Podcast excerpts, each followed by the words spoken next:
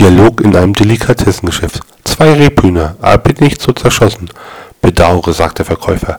Rebhühner, die sich totgelacht haben, führen wir nicht.